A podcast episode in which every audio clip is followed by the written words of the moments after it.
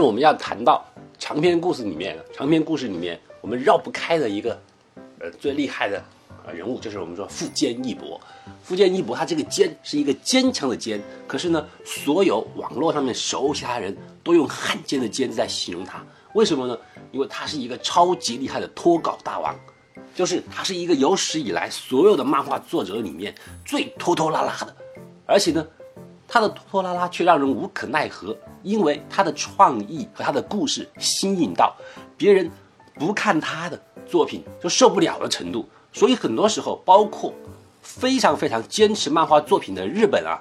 就是说，为了能够及时的让他的新故事刊出来，都会跟他商量。就是说，怎么商量呢？就是说，您老人家实在画不出来的话，把草稿给我，我帮你把草稿登出去也可以。所以呢，你要去看富坚义博的作品的时候，尤其是他现在最火的作品叫《猎人》的时候，你会惊讶的发现，看着看着，忽然有几集开始都是草稿了，直接是很潦草的草稿，人就是一笔带过，背景是瞎画瞎画瞎画。像这样的作品，还是能够在少年家谱里面连载，而且还有无数人的追捧。因为人们太喜欢他的才华了，他既骂他，又对他无可奈何。而福建一博这个人也很有意思，他会画着画着，忽然在最后说一句话，说下一期我要去取材，无限停期，无限停刊。然后底下人一片叫骂之声，说你去取什么材啊？因为大家都知道，福建一博有一个最大的爱好，他的爱好是什么？就是打麻将。他经常会彻夜不停的跟他的好友去打麻将，一打可以打几天几夜。他不是中国人呢。日本人啊，日本人很喜欢打麻将的，所以说一旦他福建一博以各种借口、各种名义，尤其是取材的名义要求停刊的时候，底下就骂声一片，说你又去打麻将去了吧。而且说起福建一博来讲，他还有一个更厉害的，让人家比较羡慕的地方，就是说他有一个很有意思的妻子。他的妻子是谁呢？也是日本漫画家里面一个非常有名的，是谁呢？是《美少女战士》的一个作者，《美少女战士》嘛。水野兔啊，月野星等等，一个描绘了一个非常光怪陆离的一个就是少女漫画世界的一个美少女战士的女主角，呃，那个女作者竟然被富坚义博给骗上了，成为他的妻子。那两个人怎么着也不搭调，因为那个，哎，他他老婆那个叫叫什么名字啊？美少女战士，美少女战士那个叫什么？我不知道，我不记得了。好好玩呐，这个人。这个麻将狂人，他一搞把草稿登出来。无内直子。呃，五内直子，哎，无内直子也蛮厉害。啊，你说到就是能够创造美少女战士的一个五类直指，他的作品可能大家没有看过很多，比方说我我我是我也没看过，但是呢，他的故事观都是那种很天真的、很正义的，然后呢，那个非常少女化的一个故事啊。但是富坚义博的故事呢，是那种很深沉的，需要你动脑筋的。然后呢，他很多时候啊会设很多规则，比方说猎人里面，比方说猎人考试，那个考试里面呢有七八条规则，你第一条的规则和第三条规则要怎么样怎么样怎么样，你。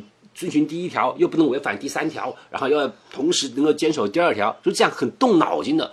他的那个故事里面看漫画，一页里面对话超级多，因为他要表达的故事啊，基本上太多了，所以说是一个脑洞大开的一个人物。所以他们两个人的神奇结合，让人觉得很神、很很意外。就是说，一个如此清新简单那个五类直指，和一个完全是脑子里面都弯弯磕磕、没有一个走直路的一个那个福建一博。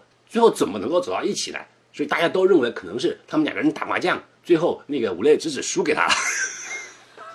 最让人感到气愤不已的就是目前为止富坚义博的作品叫做《猎人》。这个猎人呢，让人气愤的最厉害的程度就是在于，他太好看了。然后呢，他连载了已经接近五六年，快的十年了。但是呢，他的作品没有结束，到了一个什么地方呢？到了一个说啊。第一部结束，请看第二部的地方，然后他就开始长期的打麻将休刊了。然后所有人都说你什么时候出第二部？然后等啊等啊等，等到什么时候呢？忽然前一段时间啊，就是当时少年将谱他那个漫画里面的一个有一个作家的故事结束了，就是说他的刊物有一个空白期的时候，咦，就请富坚义博出来了。他就说好啊，我再画两期吧。结果他真的就画了两期。一个新的作者来了以后，他马上又休刊了。所以大家都被他气的是不可开交，但是却拿他毫无办法。所以说，一在日本漫画界、动画界一个非常经典的，就是说职业猎那个猎人这个故事，到目前为止还没有人知道下一步到底该怎么办。而他的作者在打麻将中，他根本不着急，因为他现在已经是日本数一数二的漫画家，他既不缺钱，也不缺名气，现在又找到了骗到了赢到了一个美丽的老婆之后，他已经没有任何追求了，包括他的作品，他都是想着就画一张，不想着就算了，是这个样子。那他这样三天打鱼两天晒网画出来的东西，还能保持一个质量吗？对啊，问题就在这里啊，它的速度虽然很慢，可是它出来的仍然是精品，这让人觉得真是匪夷所思的地方。猎人本来已经是非常精彩的剧作了，把整整个就说一个普通的一个就是一个呃小男孩想成为一个就是说能够上天入地的一个职业猎人的一个过程。第一部里面惊天动地的，他战胜了一切困难，终于成为了一个猎人。本来说故事已经很到高潮了，紧接着他又说出来说：“哎呀，猎人之外还有一个神奇的世界。”什么世界呢？他引用了我们中国的，就是说气功，就是说，哎呀，可以练功啊，发内力呀。呃，这个故事又出了一个完全不一样的地方了。好，本来说这已经很厉害了，结果呢，他故事又出来了，怎么样呢？就是说，忽然一个类似于外星物种的一个什么蚂蚁军队要占领地球，还有跟他蚂蚁军队要打，本来打的不可开交，不可开交，把蚂蚁军队蚂蚁。大王也打死了之后，忽然有个人又站起来说：“他说蚂蚁军团其实不是外星球的，是地球的。他说你不知道了。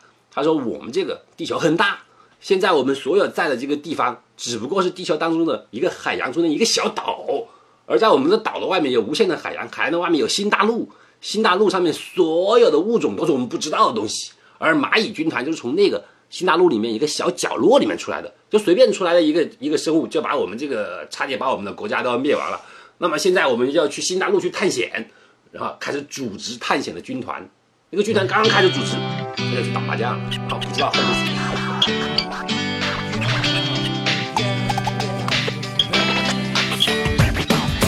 眩しい午後窓を開けるわけもなくかける日陰の小道。片で息を吸い込んで目を閉じ思い描いた明日からのステージ。イメージしてる新しいページ真っ白いキャンパスに描く向かい風もお構いなしで切り開く。この果てなく続くブランニューストーリー。ゼ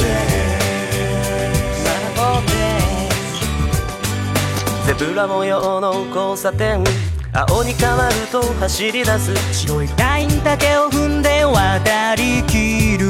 子供のようにいつもこんな風に風に吹かれありのままの自分でいることがもしもできていたなら遠い空に向けて両手回しこの想い届くようにと。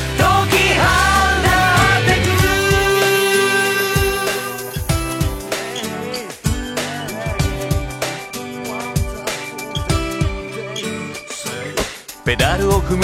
足を速め。一気に坂道駆け上がる。今飛び立つ前の長い助走。高まることを感じながら。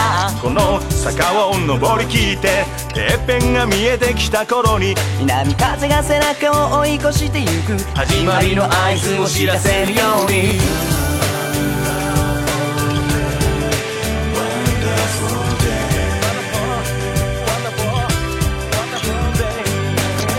少しだけを繰り返し。いつの間にかここまで来てた。もう視界の奥に輝き光さえ。Reach for the sky どんな時も胸にしまい込んだままの想い忘れないでずっと温め続けたならきっといつか名もない鳥のように思うまま。この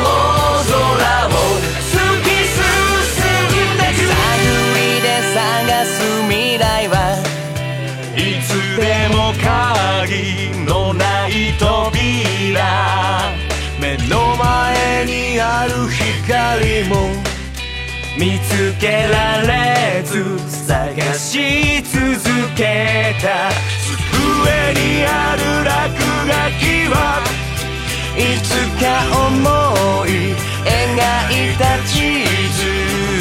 誰も歩いたことのない。太陽さえ知らない場所。